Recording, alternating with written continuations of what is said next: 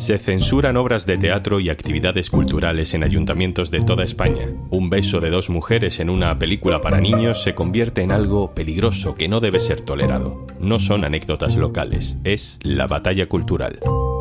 Soy Juan Luis Sánchez. Hoy en un tema al día, Vox Lightyear, hasta la censura y más allá. Una cosa antes de empezar. Hola, soy Juanjo de Podimo y aparezco por aquí para decirte que si quieres escuchar un tema al día sin interrupciones, tienes una opción muy sencilla. Regístrate en podimo.es barra al día y disfruta de 60 días gratis de todo el contenido de Podimo en exclusiva. Diario Estelar, 25 de febrero de 2018.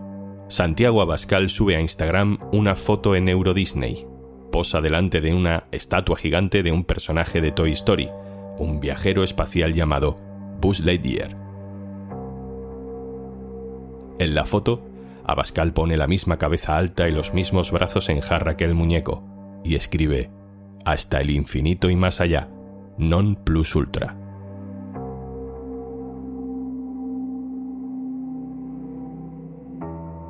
Diario Estelar, 1 de julio de 2023. Los nuevos gobiernos de la derecha y la ultraderecha han iniciado una cruzada ideológica contra la cultura. Vox, el partido de Santiago Abascal, censura la proyección de la película sobre Buzz Lightyear en el cine de verano de un pueblo de Cantabria. El personaje que fue un símbolo de valentía ahora es purgado. Buzz Lightyear a Diario Estelar. Planeta claramente inhabitable. De hecho, muy hostil. Javier Zurro, especialista en cine del diario.es. Hola. Hola, Juan Lu.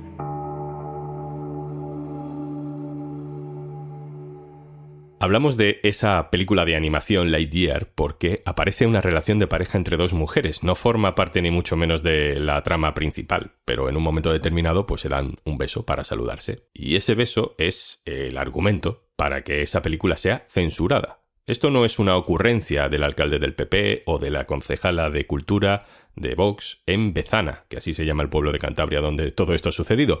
Censurar ese beso, Javier, no es una decisión inocente porque esta película ya ha sido censurada por el mismo motivo en otros países. Cuéntanos dónde. Pues sí, efectivamente, Lightyear no solo ha sido censurada en España, eh, desde que se estrenó y cuando se vio ese beso entre dos mujeres en la película, ya desde Estados Unidos, muchos grupos reaccionarios conservadores pidieron boicots, hubo movimientos en redes sociales, pero ha llegado a ser censurada en países como Arabia Saudí, Kuwait, Malasia, Egipto, Indonesia, Qatar, Líbano, países en donde los derechos LGTB no están permitidos y están perseguidos. E incluso en China se planteó la duda de si se iba a estrenar. Finalmente estrenó, no funciona en taquilla, pero también China incluso se planteó no estrenarla. O sea, que esto no es una novedad y es algo que hemos visto en, en muchos países alrededor del mundo. Yo recuerdo que pasó algo mm, parecido con Frozen, con Frozen 2, ¿no? Uno veía titulares y titulares, polémicas en varios países, enfados de ciertos grupos ultraconservadores, porque parecía que se sugería en la película que una de las protagonistas era lesbiana. Y, y luego uno ve la película, Javier, y dice, ¿en serio? Este, este gesto, este levantamiento de cejas, esa sonrisa, ¿es motivo de escándalo?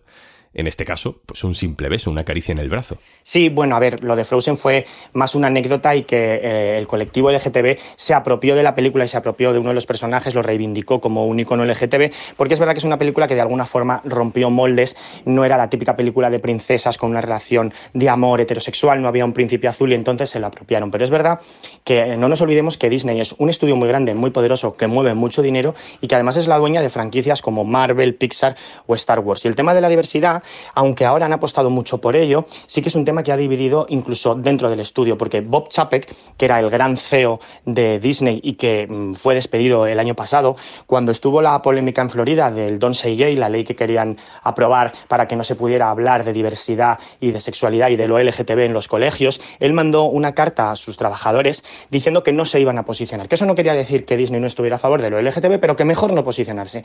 Pixar en ese momento rompió la baraja y hizo un comunicado de los trabajadores contando todas las veces que Disney había censurado las propuestas LGTB de sus películas. Con lo cual eso rompió el estudio y mostró que la cara de Disney realmente es mucho más conservadora de lo que parecía. O sea que personajes como Elsa o películas como Lightyear o los pasos que sí que se están dando en estos momentos creo que son más importantes. Javier Zurro, compañero, Muchas gracias. Hasta luego, Juanlu. Censurar Lightyear no es una anécdota, porque forma parte de una corriente general internacional y, porque no es el único ejemplo de censura ideológica que ya estamos viendo en los primeros días de gobiernos municipales de derecha ultraderecha tras el 28 de mayo. Diario Estelar ponemos rumbo a Briviesca, un pueblo en el norte de la provincia de Burgos. Es la síntesis del proceso educativo.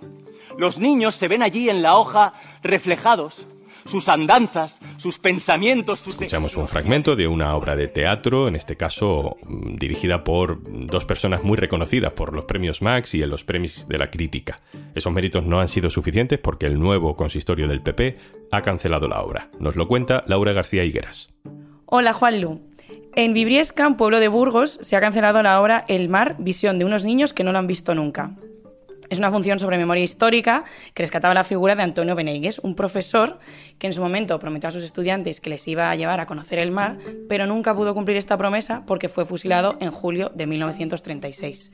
La dirigen Alberto Conejero y Xavier Bobés, ya se había representado más veces, tiene previsto representarse más, de hecho fue finalista en los premios Max, pero eh, bueno, en este pueblo en concreto ya estaba todo aprobado, les habían dado local presupuesto, eh, están de preparativos, de ensayos, iba a estrenar el 15 de julio, pero ¿Qué ocurre? El alcalde que les pide representar la obra y que aprueba todo era el anterior, que era del PSOE. Se celebran elecciones, el ayuntamiento pasa a manos del PP, con apoyo de Ciudadanos y de Vox, y es este nuevo alcalde el que al final llama a los directores de la obra para decirles que se cancela y alega motivos económicos. Claro, ellos en un primer momento lo que hacen es preguntar, pero esto es un caso de censura. Les dicen que no, que es una cuestión de su caché, de lo que cuesta la puesta en escena, etc. Pero claro, como a ellos ya les habían aprobado todo, diez días antes habían cerciorado de que todo estaba para mm, estrenar sin ningún tipo de percance, pues ellos sí que consideran que lamentablemente se trata de un nuevo caso de censura. Vox ha generado ruido en otras ciudades, en otros municipios, en los que no tiene competencias directas, pero en los que ha intentado marcar el debate como condición para formar gobierno. En Gijón, por ejemplo, ha intentado vetar a cantantes que cantan en asturiano, o en Getafe, donde la ultraderecha ha exigido al gobierno municipal retirar las insinuaciones sexuales, dice, de la obra de teatro La villana de Getafe. Nos vamos a Mallorca. ¿Cuántos cloris consumos? ¿Cuántas calorías consumes? Dice este fragmento de una obra de teatro que se llama Nua. Es una obra que trata sobre trastornos alimenticios. La actriz protagonista, Anne Perelló, ha denunciado la retirada de la obra. He pedido a Angie Galvin, directora del diario.es en Baleares, que nos cuente qué hay detrás de esa decisión. Hola, buenas, Juanlu. En el caso del Ayuntamiento de Palma, gobierna en minoría el Partido Popular, ya que los conservadores y Vox no llegaron a un acuerdo para formar un gobierno de coalición. La actriz Anne Perelló denunció en su cuenta de Twitter la cancelación de tres funciones en Mallorca de la obra NUA. Aborda simplemente el tema de los trastornos alimentarios y de los canones de belleza. El consistorio palmesano asegura que es una cuestión presupuestaria, que el espacio tan solo estaba reservado, que no había ningún contrato firmado y que no se trata de ninguna cancelación, de ninguna censura, que no hay motivos ideológicos detrás de esta medida. Sin embargo, la actriz es muy clara en sus declaraciones asegura que desde el consistorio le han dicho que su obra no encaja en la línea de espectáculos que se van a programar en el futuro y además la oposición ha recriminado a los populares que tomen este tipo de medidas, consideran que no son eh, medidas serias y que no respetan el trabajo de los artistas, que como mínimo la programación se tiene que hacer a seis meses vista. Laura Galaup, hola. Hola, ¿qué tal? Laura, hemos ido nombrando ya algunos ejemplos, nos hemos detenido en algunos sitios, pero es que hay más. Tú, tú has ido recopilando todos estos casos. Pues, por ejemplo, no hemos hablado de la polémica que se ha desatado en Valdemorillo, que es un municipio situado al oeste de la Comunidad de Madrid. Allí Vox está al frente de la Concejalía de Cultura y allí se ha vetado una versión teatral de Orlando, una biografía, la novela escrita por Virginia Woolf.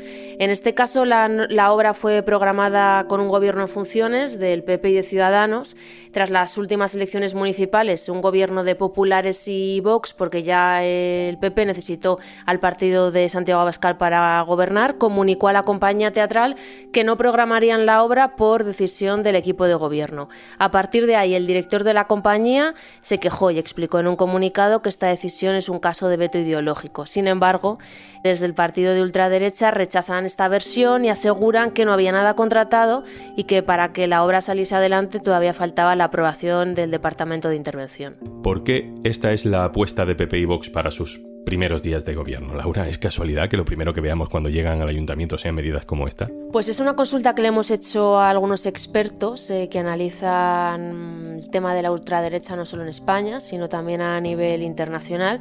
Y en un tema que hemos publicado recientemente nos daban varias claves. Por un lado, hablaban de que son propuestas atractivas para los votantes y que además eh, no generan polémicas entre eh, los seguidores de la extrema derecha. Y por otro lado, también comentaban que medidas muy sencillas de implementar en comparación con otras que puede tener el partido que son realmente difíciles de llevar a cabo, por ejemplo, medidas para quitar subvenciones a partidos políticos o medidas para ilegalizar a partidos que persigan la destrucción de la unidad eh, territorial de la nación española, como ellos plantean en su programa. Entonces, en este caso es una medida que llegan, se toma la decisión y se ejecuta pedirle este tipo de sacrificios visibles, ¿no? Es una manera también que tiene Vox de someter, de poner a prueba, de diferenciarse de esa derechita cobarde, ¿no? Como ellos llaman al PP.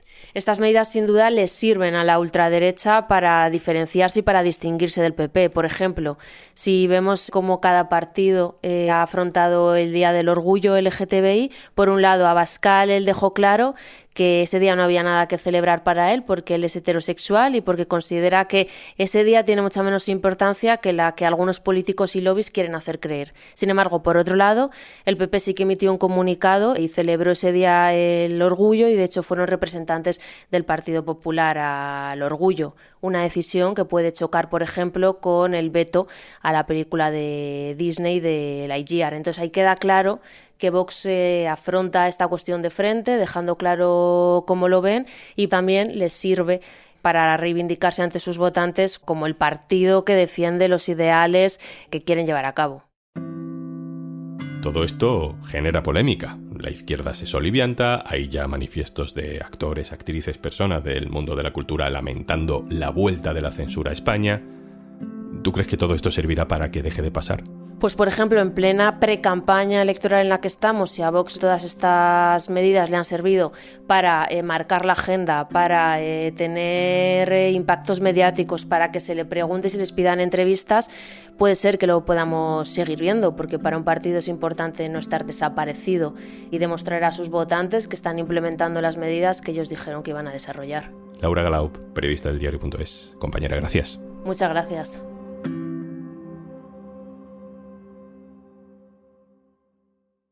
Y antes de marcharnos...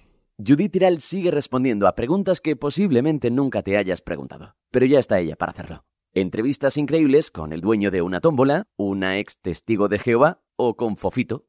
Escúchalo en exclusiva registrándote en podimo.es barra al día. Y por ser oyente de un tema al día, te regalamos 60 días gratis.